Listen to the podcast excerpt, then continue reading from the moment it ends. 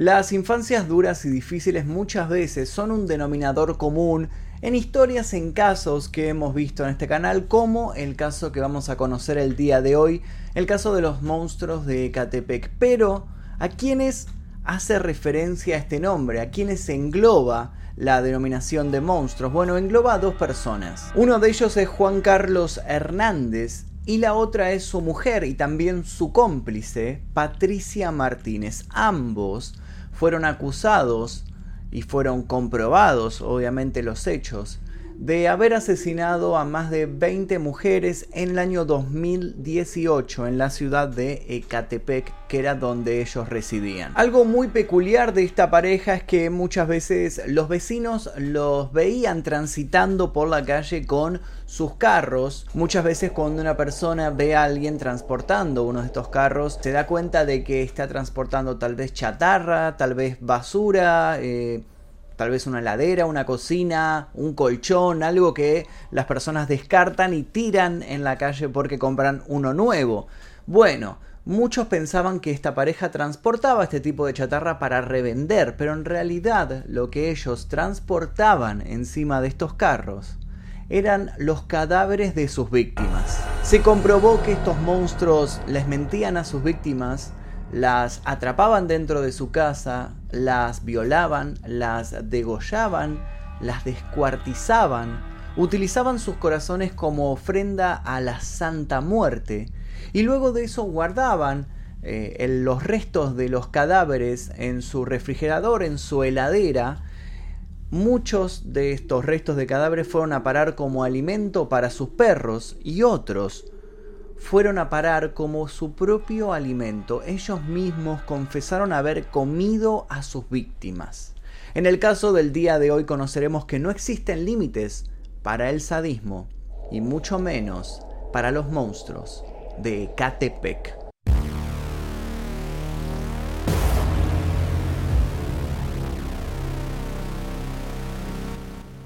Juan Carlos Hernández, uno de los protagonistas de esta historia, nació el 22 de junio de 1985 en Michoacán, en México. Durante su infancia, él dijo haber sufrido muchos abusos, dijo que tuvo una infancia dura. Una de las cosas que tuvo que pasar fue que su madre acostumbraba a vestirlo de niña porque ella siempre había querido tener una hija. Además de eso, dijo que muchas veces eh, tenía que soportar escuchar las relaciones sexuales que su madre mantenía con diferentes hombres que ella llevaba a su casa, ya que simplemente su cama de la de su madre estaba separada por una pequeña sábana y nada más. También dijo que esta misma madre abusó sexualmente muchas veces de él y también abusó de él una mujer que la madre traía para que lo cuidara cuando ella se iba a trabajar. A los 10 años Juan Carlos sufrió un accidente, se cayó rodando por una escalera, se golpeó muy fuerte la cabeza y tuvo un traumatismo cráneo-encefálico y dijo que algo muy peculiar le sucedió luego de este golpe.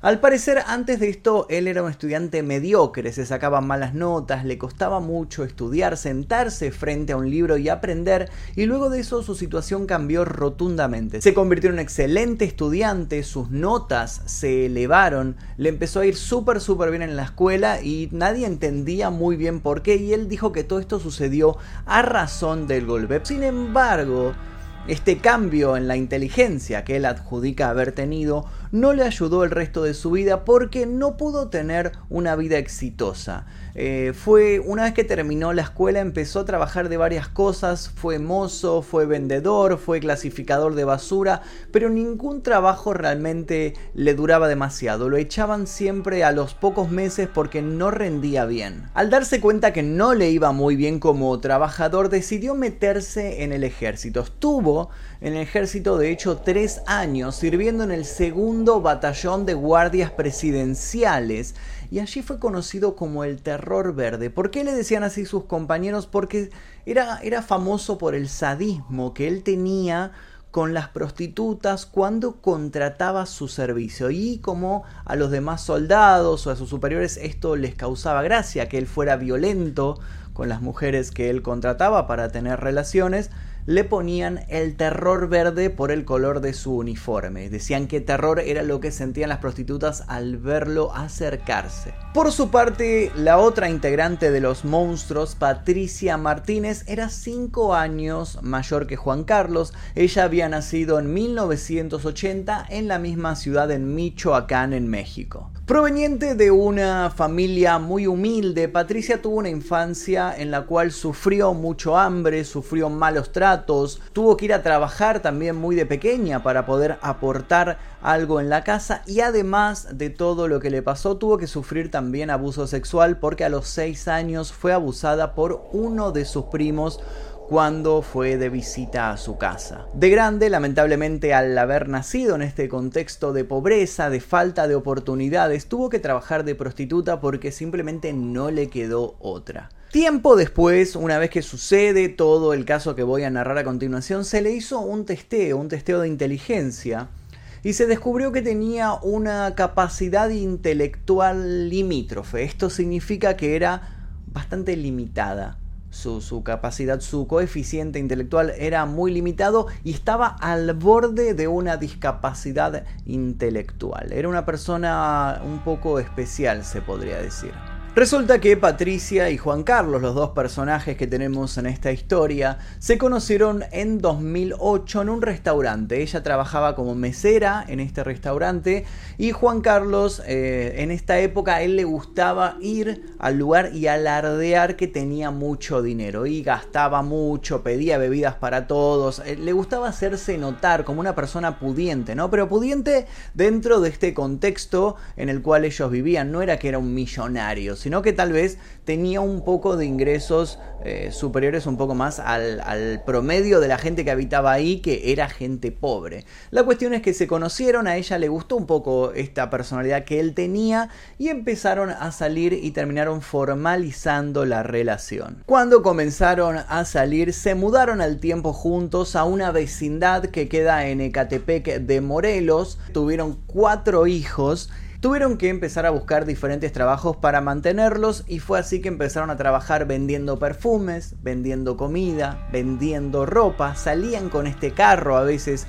a buscar cosas para revender, tal vez en una chatarrería, y se hicieron conocidos eh, entre los vecinos. Decían que era una familia normal, una familia pobre como todas las que vivían ahí, pero no llamaban demasiado la atención. Lo curioso de esto es que se los veía siempre yendo de acá para allá con estos carros, estos carros cargados con bolsas negras, bolsas que los vecinos Pensaban que dentro había ropa, había perfumes, había comida, chatarra, incluso basura para revender en algún lado.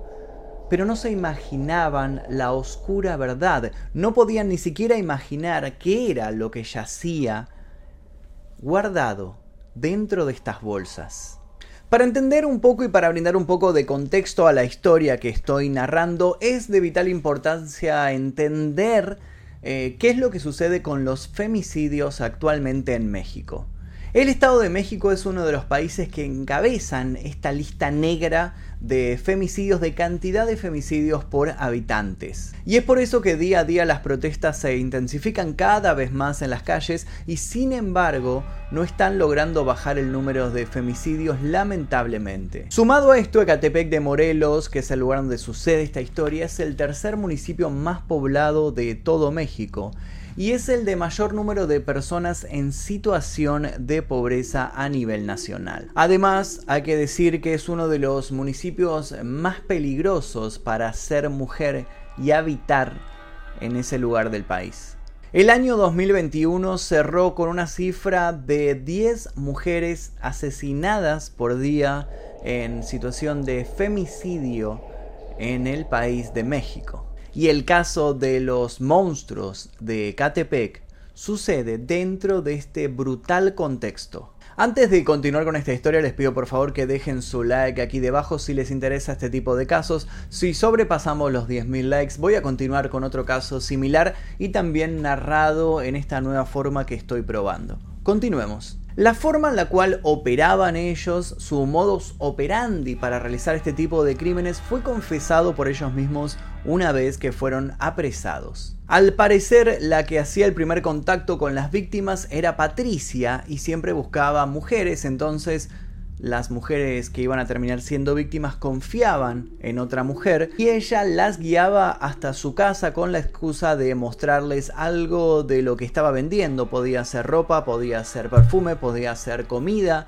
podía ser cualquier cosa que estuvieran vendiendo en ese momento, entonces las convencía para que fueran hasta su propia casa y allí sucedía el hecho. Y el nombre, obviamente el mote de monstruos de Catepec no fue gratuito, realmente era monstruoso lo que hacían con sus víctimas, porque una vez que la persona estaba dentro del hogar, una vez que ya había entrado en confianza, resulta que Juan Carlos la golpeaba, la sometía, la violaba, la asesinaba, eh, generalmente degollándola, y luego la descuartizaba. Y como dije al comienzo de este video, utilizaba su cuerpo para diferentes fines a veces podía utilizar el corazón como ofrenda a la Santa Muerte, que es un dios pagano muy popular eh, en las zonas, en varias zonas de México. Se dijo incluso que llegaron a vender parte de los huesos de estas víctimas a fetichistas, a gente que compra este tipo eh, de material totalmente ilegal, porque no se puede comprar un cadáver, está totalmente prohibido, pero hay gente que lo compra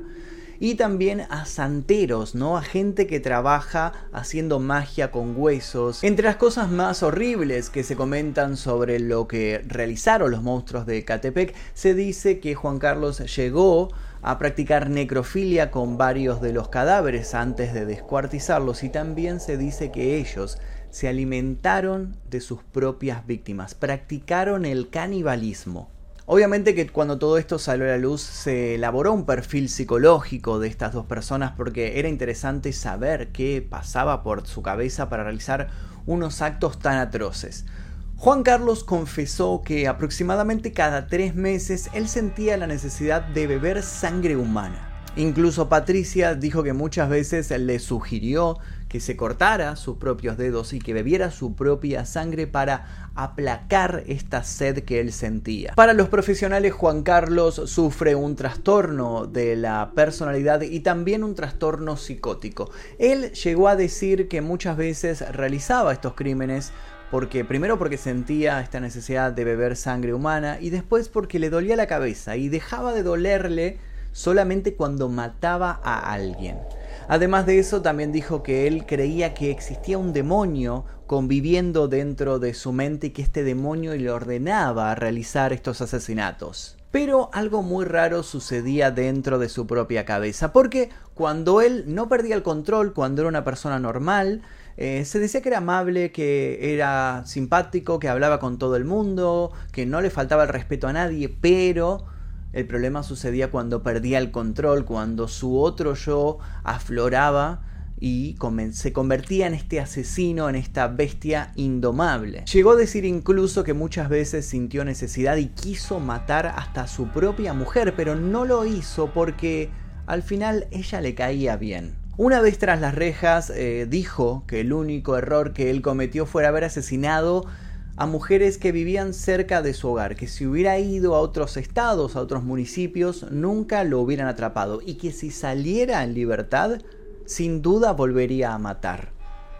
Por su parte, Patricia, como les dije al comienzo del informe, se comprobó que tenía una inteligencia limitada, que estaba al borde de la discapacidad y por eso tal vez era tan influenciable, por eso era tan sumisa ante las órdenes de su esposo. Se sospecha que esta era la razón por la cual actuaba captando a las víctimas y entregándoselas a Juan Carlos. Pero ¿Qué era lo que en realidad hicieron? ¿Cuáles fueron los casos? ¿Están comprobados? ¿Hay fotos? ¿Hay nombres de estas víctimas? Por supuesto. Según lo que se comprobó, la primera víctima de los monstruos de Catepec fue una joven de 22 años que llegó hasta la casa con una mentira. Patricia le dijo que necesitaban a una chica joven que la ayudara a ella a realizar los quehaceres de la casa, la cocina, la limpieza, el cuidado de los niños. Entonces esta joven que necesitaba trabajo se acercó hasta el hogar y una vez dentro Juan Carlos la atacó, la violó y luego la degolló y la descuartizó. Pero lo que llama la atención aquí es, como les dije al comienzo del video, que es que ellos no vivían solos, ellos tenían cuatro hijos. Entonces, ¿cómo hacían cuando querían matar a alguien? ¿Qué, qué sucedía con estos niños? ¿Ellos sabían sobre todo esto? En realidad lo que pasaba es que cuando entraba la víctima a la casa, Patricia con alguna excusa salía del hogar y se llevaba a los cuatro niños lejos para que no escucharan nada, para que no vieran nada, entonces la víctima quedaba encerrada a solas con Juan Carlos. Una vez asesinada esta joven de 22 años, Juan Carlos la descuartizó y guardó sus restos en una ladera a la cual los niños tenían prohibido el acceso. Todas las partes del cuerpo que decidieron descartar las tiraron a la noche en un descampado, en un baldío a donde ellos generalmente iban a buscar chatarra para revender. Entonces a nadie le llamó la atención que llegaran a plena medianoche con este carro, con estas bolsas que dejaron en medio del baldío, porque ya conocían que tenían como esta modalidad de trabajo. Una vez de vuelta en casa, Patricia se encargó de cortar los restos de esta pobre joven, cocinarla y toda la familia comió y cenó esta noche los restos, el cadáver de esta joven que se había acercado al hogar simplemente buscando empleo. La segunda víctima de los monstruos fue una vecina adolescente que se acercó a la casa por su adicción. Patricia le dijo que tenía drogas para darle, que ella estaba en ese momento, tenía acceso a estos estupefacientes y como esta vecina era adicta, cayó en la trampa. Una vez dentro, Patricia la ató, la sometieron y Juan Carlos procedió a hacer lo que hacía violarla, golpearla y luego asesinarla y también la descuartizaron y volvieron a comérsela. En el año 2015 cometieron el que sería el tercero de estos crímenes cuando se mudaron a un nuevo hogar e invitaron a una antigua vecina del barrio donde ellos vivían antes de esta vecindad en donde ellos habitaban.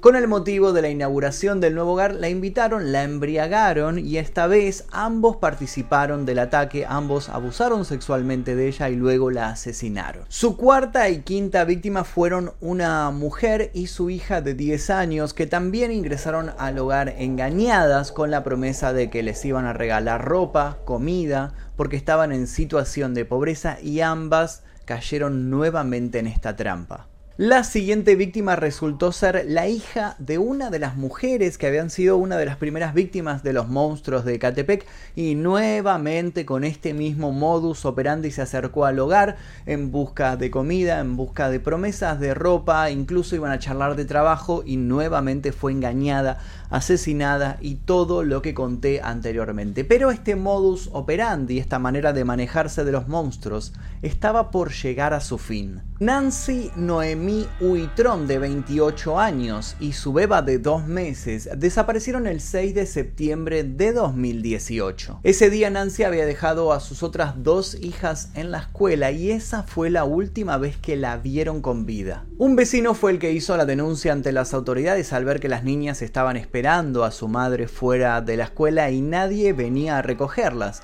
Entonces notificó a la policía y ellos empezaron a investigar qué había sucedido. Al parecer, Nancy había sido nuevamente engañada por Patricia con estas promesas de trabajo y se había acercado hasta su hogar y allí había sucedido nuevamente lo que siempre pasaba dentro de la casa de los monstruos. Lamentablemente el destino de Nancy fue el mismo que el de las otras víctimas, fue asesinada y fue descuartizada y sus restos se guardaron dentro de una heladera que estaba en el hogar y la beba fue vendida a una pareja por 750 dólares. Cuando todo esto se destapó, obviamente esta pareja fue detenida por, por haber colaborado en este crimen y por haber comprado un, un, bebé, algo que es completamente ilegal. Para esta altura, la Fiscalía del Estado de México se estaba enterando y estaba empezando a sospechar de que algo raro pasaba. Entonces, estaban manteniendo varias líneas de investigación con diferentes mujeres desaparecidas y todas parecían tener un factor en común. Todas conocían a una mujer que vendía ropa. Entonces, tanto la policía como un grupo de madres de mujeres desaparecidas empezaron a todos a investigar y a atar cabos, a preguntar si alguien sabía el nombre de esta mujer,